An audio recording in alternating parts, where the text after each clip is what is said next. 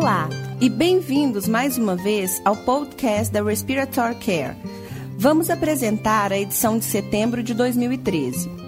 Temos o prazer de anunciar que o podcast já está disponível em português, além de inglês, espanhol e chinês. Isso reflete o alcance cada vez mais internacional da revista e deve ser de particular interesse entre os nossos leitores no Brasil. Começaremos com o nosso primeiro artigo. O artigo escolhido desse mês pelo nosso editor Dean Hess é Ajuste individualizado da PIP em indivíduos com SARA, um estudo piloto randomizado, controlado, realizado por Pintado e colaboradores.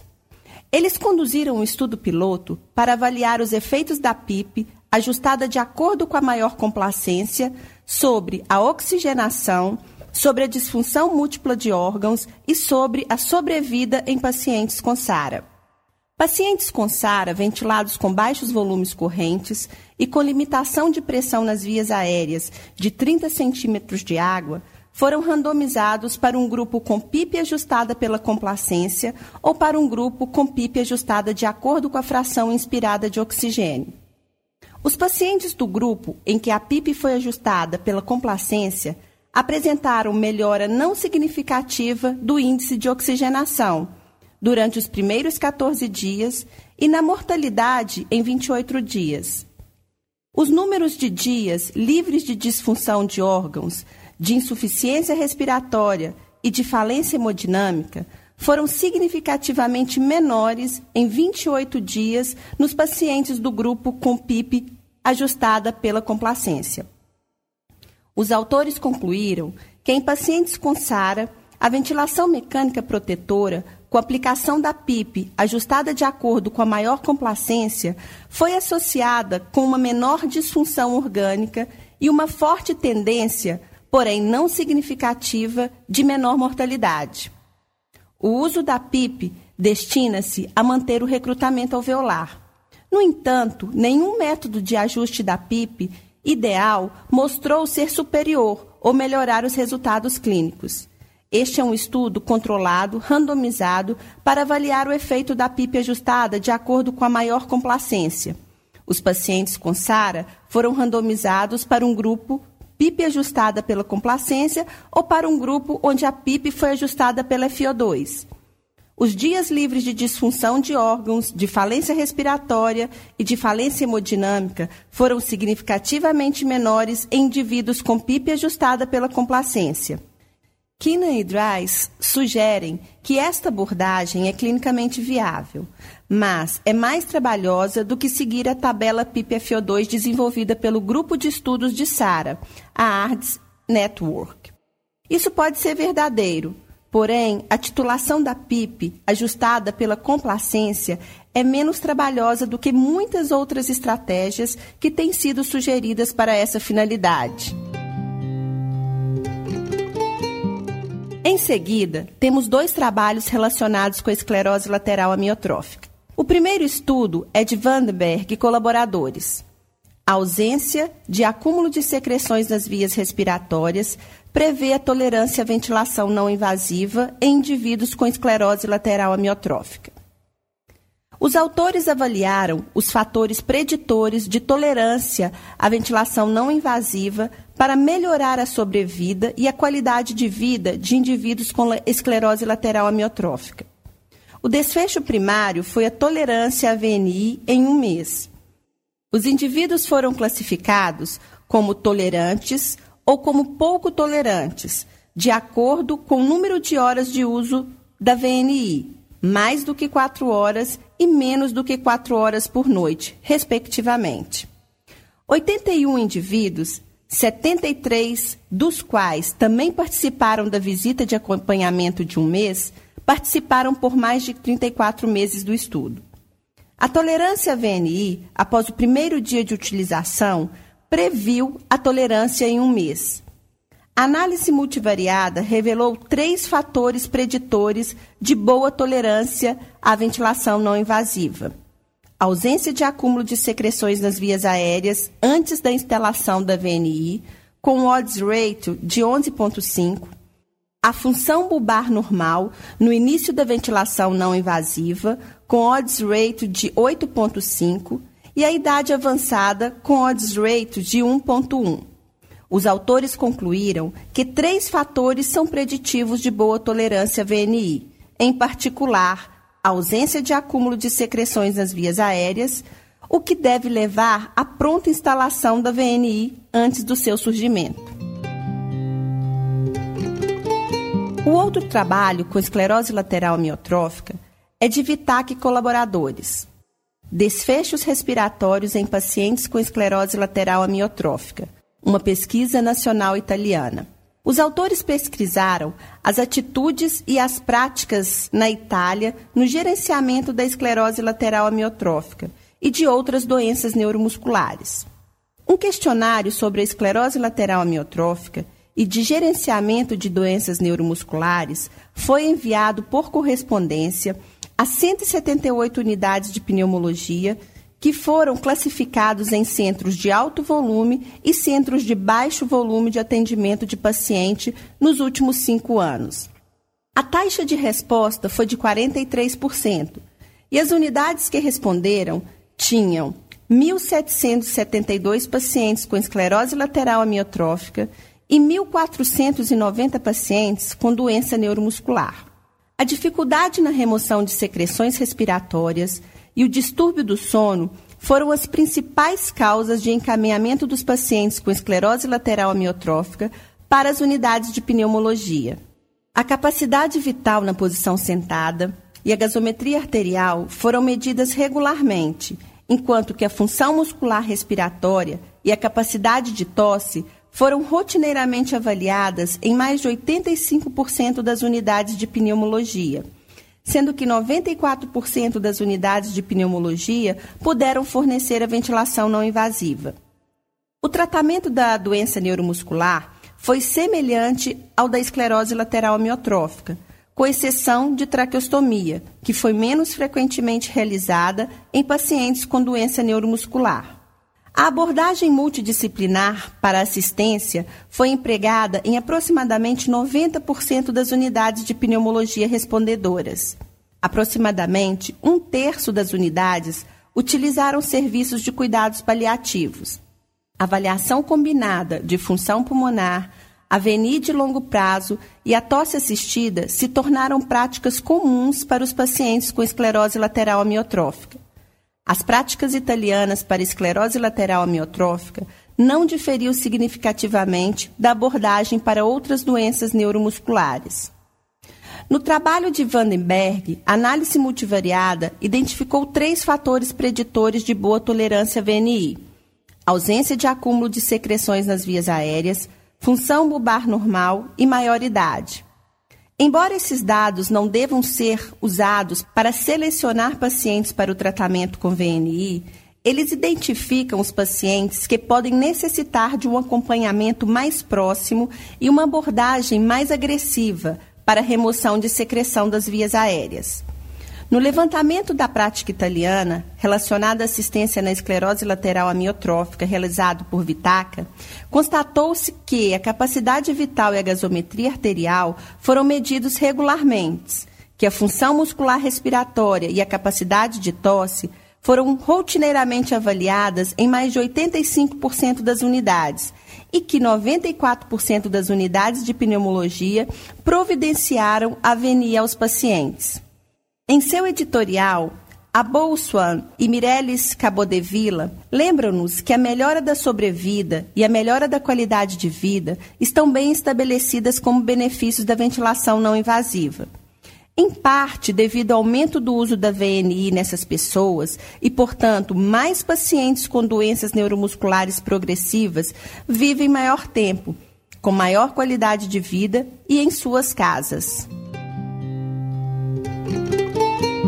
Os dois próximos artigos abordam o tema umidificação em pacientes traqueostomizados. O primeiro estudo é de Chicato e colaboradores, o desempenho na umidificação de dispositivos umidificadores para pacientes traqueostomizados em respiração espontânea, um estudo à beira-leito.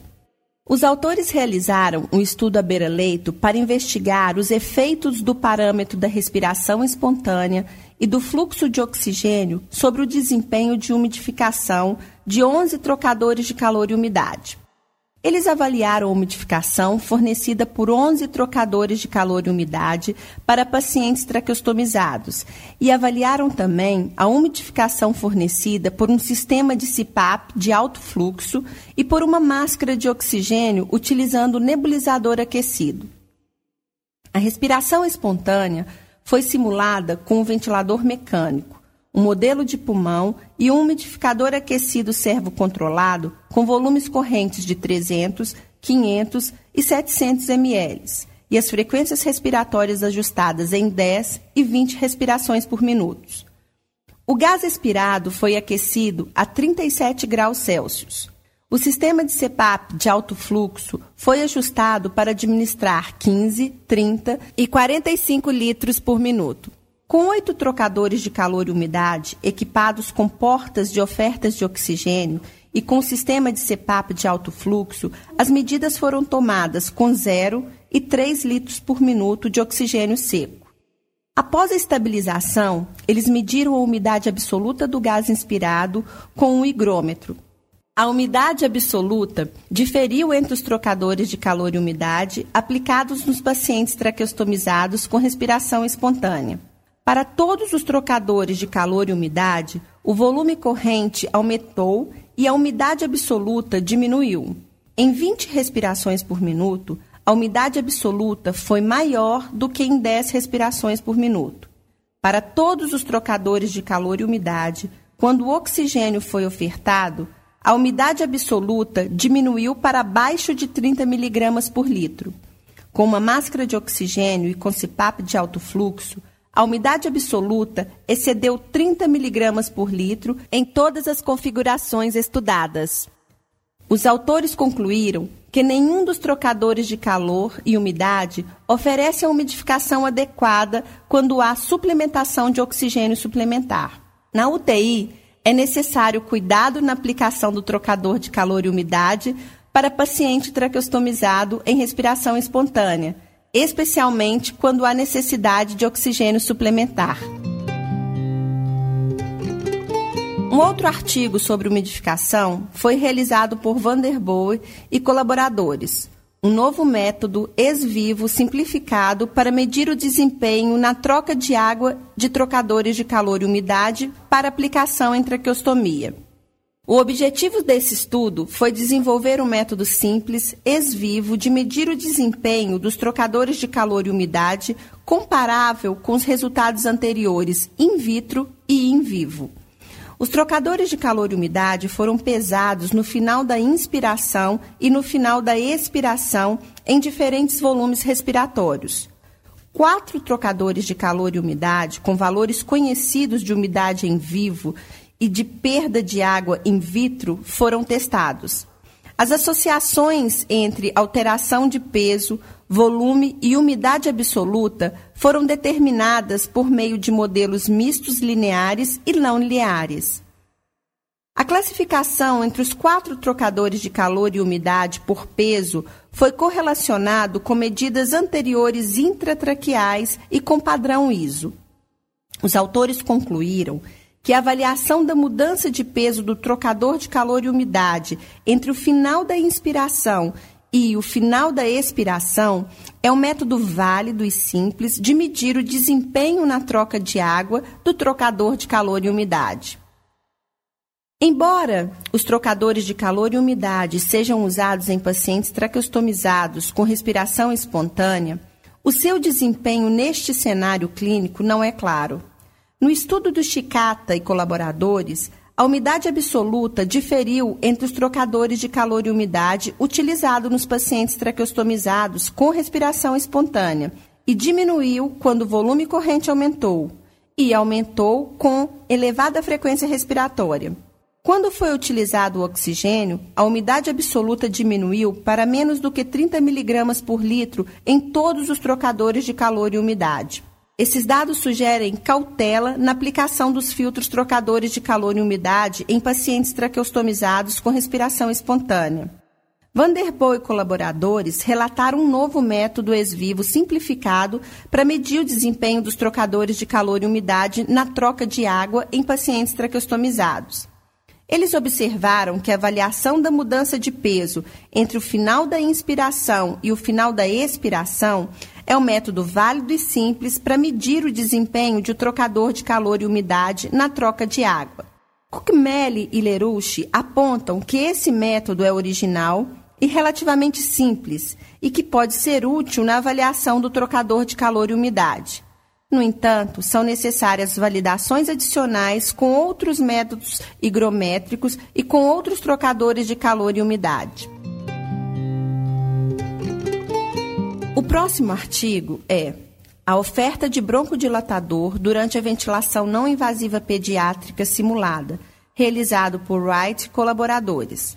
De acordo com a hipótese dos autores, não haveria diferenças na oferta de albuterol por meio de um inalador com rede vibratória entre três combinações diferentes de posição do inalador e da válvula de escape expiratória em simulação de ventilação não invasiva pediátrica. Um modelo de via aérea superior foi ligado a um pulmão mecânico, simulador de respiração espontânea. O ventilador de ventilação não invasiva foi equipado com um circuito com fio aquecido e com um umidificador aquecido anexado ao modelo de pulmão mecânico por meio de uma máscara oronasal pediátrica. O albuterol foi administrado por inalador com rede vibratória em três combinações diferentes de posição no circuito e da válvula de escape. Antes do umidificador e da válvula de escape, entre o umidificador e a válvula de escape e integrado entre a máscara e após a válvula de escape. O albuterol foi capturado em um filtro e quantificado por cromatografia. Uma maior massa de albuterol foi ofertada para o filtro com o inalador integrado dentro da máscara do que em qualquer outra condição do teste. Nas condições em que o inalador foi colocado antes da válvula de escape expiratório, observou-se uma maior oferta do medicamento quando o inalador foi colocado proximalmente à máscara do que quando colocado antes do umidificador. Os autores concluíram que a oferta do albuterol durante a simulação de VNI pediátrica foi afetada pela posição do inalador em relação à válvula de escape expiratória e à distância do inalador a partir do filtro. O inalador com rede vibratória colocado dentro da máscara pode proporcionar uma alternativa melhor de administração de medicamentos do que os procedimentos utilizados anteriormente durante a ventilação não invasiva pediátrica. A ventilação não invasiva é aplicada geralmente usando-se dois níveis de pressão positiva nas vias aéreas respiratórias e muitos destes dispositivos utilizam-se um circuito único com uma porta de escape integrada. Às vezes, a terapia broncodilatadora é indicada em pacientes pediátricos sobre ventilação não invasiva, mas não existem estudos sobre a posição ideal do inalador em relação ao vazamento durante a ventilação não invasiva pediátrica. White e colaboradores acharam que uma maior massa de albuterol foi ofertada com o inalador integrado na máscara do que em qualquer outra condição de teste. Isso dá informação prática e sugere que um inalador com rede vibratória colocado na máscara pode ser uma alternativa melhor para a oferta de medicamentos. A CPAP e pressão positiva em dois níveis são os tratamentos padrão na apneia obstrutiva do sono, mas essas terapias não são bem toleradas. Em seu artigo, Adesão a CPAP em pacientes com apneia obstrutiva do sono, Salepsi e colaboradores avaliaram prospectivamente a adesão e os fatores que afetam a adesão em pacientes com apneia obstrutiva do sono subjetiva e objetivamente. Indivíduos em uso de CPAP ou BIPAP foram questionados sobre os efeitos adversos dessas terapias e avaliados com a escala de sonolência de Epworth no primeiro, terceiro, sexto e décimo segundo mês, e uma vez a cada seis meses após o primeiro ano. Foram avaliados o uso da CPAP ou do BIPAP e a adesão objetiva e a subjetiva. Os sujeitos que usaram CPAP ou BIPAP durante pelo menos 4 horas por noite, durante pelo menos 70% dos dias monitorizados, foram considerados aderentes, e aqueles que não alcançaram essas marcas foram considerados como não aderentes. Foram analisados estatisticamente a relação entre adesão e dados demográficos, dados polissonográficos, pontuação na escala de sonolência de Epworth e os efeitos adversos. 648 indivíduos que foram diagnosticados com apneia obstrutiva do sono pela polissonografia e que aceitaram usar CPAP ou BIPAP entre janeiro de 2005 e junho de 2011 foram incluídos, sendo 70% homens. 38% dos indivíduos participaram do segmento, 38% foram contactados por telefone e 24% não puderam ser contactados. De toda a população, 64% tinham obtido o aparelho de CPAP ou BIPAP. Dos 248 indivíduos que participaram do segmento do estudo, a adesão subjetiva foi de 85% e a adesão objetiva foi de 65%. As melhoras na escala de sonolência de Epworth e de um sono satisfatório foram significativamente maiores no grupo aderente ao tratamento. Queixas de desconforto no peito, de dificuldade de adormecer e de distúrbios do sono foram significativamente maiores no grupo não aderente. A adesão objetiva foi inferior à adesão subjetiva dos indivíduos que participaram do estudo. Indivíduos mais jovens aderiram mais ao tratamento e os fatores mais importantes que se correlacionaram com a adesão foram a melhora significativa da sonolência diurna e o efeito da CPAP ou do BIPAP em produzir sono satisfatório. Os autores concluíram que a adesão à CPAP e ao BIPAP deve ser avaliada com monitoramento objetivo. A CPAP em pacientes com apneia obstrutiva do sono nem sempre é bem tolerada. Esses autores constataram que, dos indivíduos que participaram do segmento, a adesão subjetiva foi de 85% e a adesão objetiva foi de 65%. É interessante notar que a adesão foi maior em indivíduos mais jovens, que a adesão está correlacionada com a melhora significativa da sonolência diurna e com o efeito da CPAP sobre a satisfação do sono. Agora comentaremos brevemente sobre cada um dos outros trabalhos originais de pesquisa da edição do mês de setembro. Um estudo a beira-leito de dois circuitos de ventilador durante a ventilação não invasiva com uso do capacete foi conduzido por Ferrone e colegas. O capacete de ventilação não invasiva com circuito de tubo duplo mostrou-se melhor na interação paciente-ventilador. Esses resultados têm implicações para a prática clínica da ventilação não invasiva, quando um capacete é utilizado. O benefício da reabilitação pulmonar em pacientes com DPOC e a capacidade de exercício normal é relatado por LAN e colaboradores. Eles incluíram 20 pacientes com DPOC e com capacidade normal de exercício.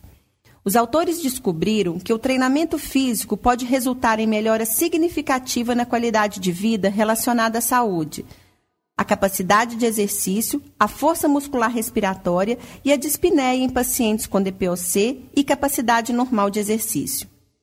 Sibila e colegas avaliaram os efeitos da utilização de corticosteroides inalatórios sobre a gravidade da doença e microbiologia em pacientes hospitalizados com pneumonia adquirida na comunidade. Os autores descobriram que o uso de corticosteroides inalatório foi associado com maior gravidade da doença na admissão e maior incidência de patógenos resistentes aos antimicrobianos em pacientes hospitalizados com pneumonia adquirida na comunidade.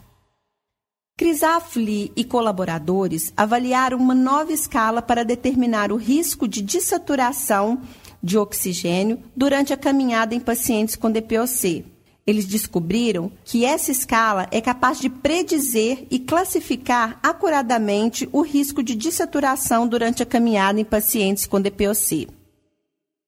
Young e colaboradores investigaram os fatores que afetam a aceitação da CPAP em pacientes idosos com apneia obstrutiva do sono Eles acharam que a aceitação da CPAP em vez de adesão à CPAP é a questão crítica em pacientes idosos com apneia obstrutiva do sono.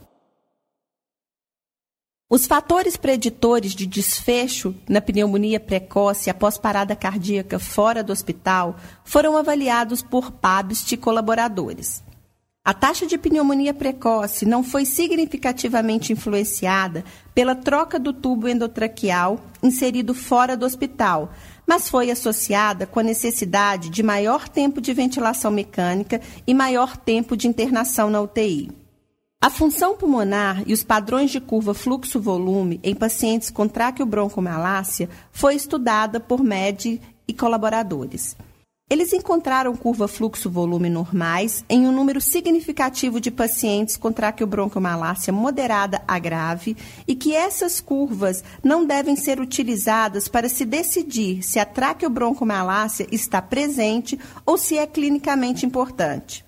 Aberrações de expressões de microRNAs estão associadas com a displasia broncopulmonar em recém-nascidos prematuros e foram investigadas por colaboradores, que identificaram microRNAs no sangue associados com a displasia broncopulmonar. Isso pode fornecer informações sobre os papéis destes biomarcadores no desenvolvimento da displasia broncopulmonar em prematuros de muito baixo peso ao nascer. Porot e Gary realizaram uma avaliação à beira-leito de um novo dispositivo de insuflação e suflação. Eles encontraram um pico de fluxo respiratório maior com dispositivo NIP Clearway do que com Coffee Assist em sistema respiratório de baixa complacência, um achado que deverá ser confirmado clinicamente. Este mês, publicaremos opiniões sobre a fisioterapia respiratória na bronquiolite viral aguda e o relatório metodológico de ensaios clínicos randomizados em pesquisa respiratória em 2010. Nossos relatos de casos são equimoses relacionadas ao tratamento com montelucaste, estenose traqueal iatrogênica apresentada como asma persistente e hipotensão com elevação global do segmento ST e disfunção aguda grave sistólica ventricular esquerda durante a broncoscopia. Para receber o conteúdo deste podcast e de podcasts anteriores da revista, por favor visite nosso website em www.rcjournal.com você também poderá se inscrever no nosso website para receber os podcasts de futuros volumes da Respiratory Care.